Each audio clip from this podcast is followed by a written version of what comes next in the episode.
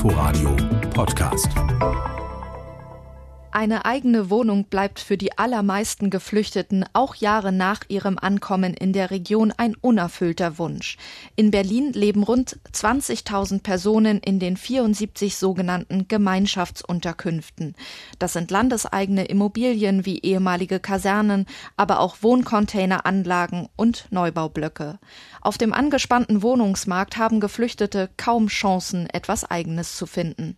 Das Landesamt für Flüchtlingsangelegenheiten hat 275 Wohnungen pro Jahr, um Härtefälle aus den Sammelunterkünften zu holen.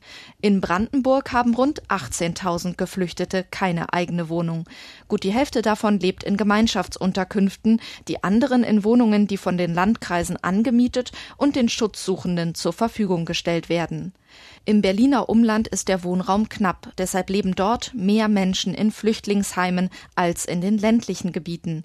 In Brandenburg gibt es nur einen Landkreis, der allen Geflüchteten von Anfang an den Schritt in die eigenen vier Wände ermöglicht. Die Prignitz bringt Asylsuchende grundsätzlich in Wohnungen unter. Inforadio Podcast.